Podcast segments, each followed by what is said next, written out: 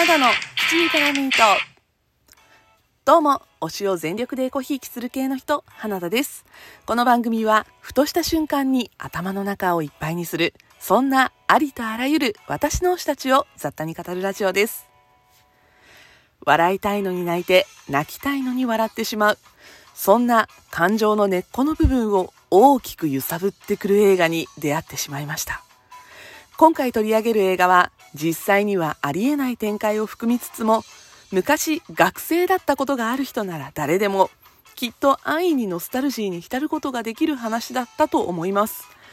見た後誰かに会いたくなった誰かに話したくなった。そんな映画「クレナズメ」について今回はお話ししていきたいと思います。よろしければ最後までお付き合いください。映画「クレナズメ」は2021年5月12日に公開されました。当初は4月29日公開予定だったものが新型コロナウイルス感染拡大の状況に伴い延期と、まあ、本当にね去年からどの映画にも嫌が王でもつきまとう環境にこの映画も振り回されました5月10日の日に突然12日からの公開が発表されてまあ、実はこのタイミングで上映感が少しだけ変わったんですね。というのも、まあ、この状況下で、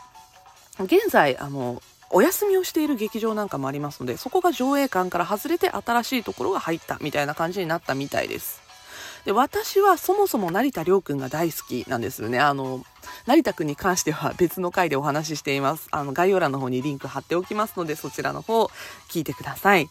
で、あの、成田くんのインスタで、情報公開当時からちょこちょここの映画、クレナズメ、触れられていて、気になってたまらなかったんですよ。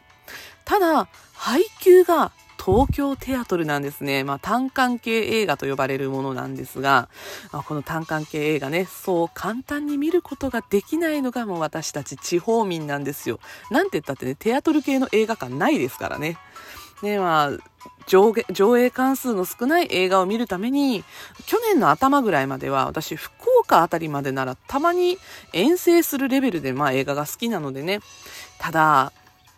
私もね、今の状況では遠征は、まあ、できないじゃないですか。なので、もう今回クレナズメはね、もう見れないだろうから、まあ、配信なり、ね、セル版が出るなりまで待とうかなと思ってたんですが、5月10日の時点で公開初日からの公開劇場の中に、まあ、地元の某大手シネコンが入っておりまして、喜びさんで見に行ってきましたというのが、まあ私が今回この映画クレナズメを鑑賞した経緯です。いや、本当にね、見られてよかったなと思います。この映画、クレナズメなんですが、アフロ田中や劇場版バイプレイヤーズの監督を手掛けた松井大吾監督が自身の実体験を元にしたオリジナルの舞台劇を映画化したものです。高校時代につるんで学園祭でコントを披露した帰宅部の6人の仲間が友人の結婚披露宴で余興をするために5年ぶりに集まりました。彼らは高校時代を思い出し、当時同様恥ずかしい芸を披露することになります。その後の二次会までの空いた時間で彼らは昔の思い出を振り返りますが、短くも長いその時間で彼らが思ったことは？というのがま大まかなあらすじですね。冒頭、余興のリハーサルのために6人が結婚式場でウェディングプランナーと一緒に打ち合わせをしているシーンで、どう見ても6人いるのに、プランナーが5人ですねと言ったり、6人のうち成田くんが演じる吉尾だけがみんなから老けたと言われない。そしてみんながカラオケでバテていても吉尾が1人だけ元気な状況があったり。そのカラオケで吉尾が「俺ってもしかして死んでというと、他の5人がわーって言ってごまかしたり、あと、吉尾の携帯だけがなぜか懐かしの2つ折りガラケーだったり。冒頭15分ぐらいの時点で、まあ実際予告編を見ていてもこ、この辺りはわかる展開ではあるんですが、あれ？もしかしてと、吉尾の死を匂わせながら、二次会までに時間を潰せる場所を探して、ぐだぐだと6人が街を歩く間に挟まれる、吉尾以外の5人による吉尾との思い出を振り返る回想シーンで、まあ、その吉尾の死というものが確信に変わっていくという、まあ、伏線回収スタイルなんですね。これがとても良かった。現在のシーンで何気なく挟んでくる今やるとちょっと恥ずかしいような学生乗りのギャグとか名言っぽいテンションで語られるバカな発言だったりそういうのも実はちょこちょこ回想シーンで主に吉尾が学生時代に発言したネタとして回収されるので、まあ、面白くもあり吉尾が、まあ、実は死んでるんだなって思うとちょっと切なかったりするんですね。この映画に出てくる6人はみんな学生時代はパッとしない立ち位置で、いわば地味でイケてないグループにいるんですが、まあ、そんな奴らでも6人集まれば昔のうちわ乗りでギャーギャー騒いでみたり、冗談言ってヘラヘラしてみたり、そういうのって何年経っても、ま、男って男子なんだなっていう妙なリアルを感じたりもしました。ただ、この6人の再びの青春には何かが違う。どこか欠けたところがある。懐かしさやそれに付随する切なさではなくてなぜか大きく感じる喪失感。これは吉尾の死が作中で明言される前からずっと6人の間に漠然と漂っていた気がします。だから階層が吉尾の死に追いついた時なんとなく一気にストンとそこまでの空気が腑に落ちました。こんなにぎにぎしい男子の空気をメインキャストの6人は本当に素敵に演じたと思います。主演の成田凌君はもちろん、私は藤原季節君も大好きなんですね。で正直、クレナズメをこの2人目当てで見に行ったんですが、その他にも、若葉龍也君、高良健吾君、浜野健太さん、三木律樹さん、みんな芸達者で、みんなも全員最高でした。この6人だからこそ、クレナズメたなと思います。成田君は声だけのシーンがあって、これね、まあ、成田くん、君の名は映画活弁、そして近日公開予定の竜とそばかすの姫と、まあ、声の仕事っていうのをね、たくさん演技でやってきたということで、まあそういう現場を重ねてきたことを今回も声の演技で感じさせてくれました。あとね、藤原季節くんの演技力の高さっていうのももっとたくさんの人に知ってほしいなと思います。吉尾の死を知って、ちょっとおかしな行動に出るシーンがあるんですが、その時の季節くんの演技が私はこの作品の中でのベストアクトだと思っています。6人以外の登場人物では、吉尾の高校時代の同級生で、吉尾の片思いの相手、ミキエを演じた前田敦子さんが本当に良かった。あっちゃんにあの役をやらせたの天才でしかないなと思います。ミッキーの存在があるからこそ6人の冴えない高校時代がさらにリアルになったなと思います。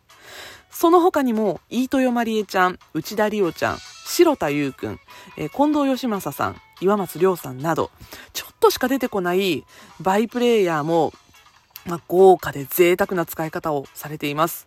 一番私が大好きなのは、滝藤健一さんが出てくるシーンです。いや、あれはずるい。しかも、このシーン一緒に作中のダンスの振り付けも担当しているパパイヤ鈴木さんも出てくるんですね。パパイヤさんもっとずるいです。で、映画の展開の話に戻ると、急に、吉尾さん成仏まだっすか？とか言い出したあたりのシーンから若干非現実的なコメディであり超展開を迎える部分がちょっとね、こう観客を置いてけぼりだなって思ったんですけど、その中にも実は吉尾が学生時代のコントでやったネタが隠されていたり、学生時代のカラオケのシーンで別の部屋から漏れ聞こえていたアメイジング・グレイスが BGM として使われていたり、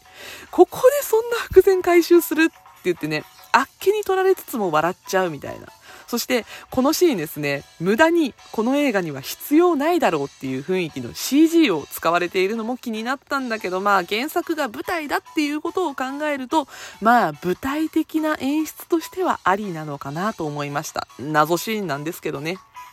まあ、その謎シーンは置いておくにしても、まあ、全体的に見て本当に良かったです。たった96分の映画で大満足だなと思えたのは、やはり大筋がいいからだなと思います。吉尾の死というものを回想や、まあ、謎シーンも含めてね、そこで5人が受け止めて、できなかったさようならをきちんと伝えたいと思ったっていう展開になっていくのは、やっぱり6人が本当に大切な友達だったからなんだろうなっていうふうに思えたんですね。あのバカやって一緒に笑ってくだらない日々を一緒に過ごした仲間たちが、これから先も簡単に会えて、またなって言えるのは決して当たり前じゃないんだねっていう展開でした。エンディングでかかる象はネズミ色という曲、そして、吉尾たちの赤粉ダンスの曲になっている、それが答えだを歌っているのが、ウルフルズっていうのもまた、なんだかエモかったです。で、あの、冒頭みんなでカラオケで大合唱するのが太陽族の誇りという曲だったり、スピッツの運命の人の歌詞が出てきたり、であの主人公たちはアラサーっていう設定なんですけど音楽的に見ると実際30代の人たちにガツンとくる音楽が使われていたんじゃないかなと思います。まああの私ドンピシャでした。ちなみにあのいつも映画の話をすると言うんですがエンドロール絶対に最後まで立たないでください。この作品特に絶対最後まで立っちゃダメです。最大のエモい音楽を聴き逃すことになってしまいます。この映画のタイトル、クレナズメは、日が暮れそうで暮れない様子を表す、クレナズムを変化させて命令形にした造語で、前に進もうとも様々な障害が立ちはだかったままで思い通りに進めないという意味合いとして使ったと松井監督は言っていたんですが、昼でも夜でもない時間が人生にあったっていい、思い出す時間があったっていい、引きずることから逃げるなよ。っていうね、この、まあ、劇中の言葉とか、あとエンドロールのスペシャルサンクス、いつかまた会える友達にっていうのが私は心に深く深く刺さりました。ね、まあ、私ね、いろんなこと映画を見てからちょくちょく考えてたんですが、そんな私もくれなずんでんなと思いましたね。映画クレナズメは2021年5月21日現在全国79の劇場で公開中です。スマホアプリを使った副音声上映が今日から行われているらしく私ももう一回見たいなぁなんて思っています。皆さんも可能な環境にあればぜひ劇場に足を運んでみてはいかがでしょうか。というわけで今回は映画クレナズメのお話でした。お相手は花田でした。バイバイ。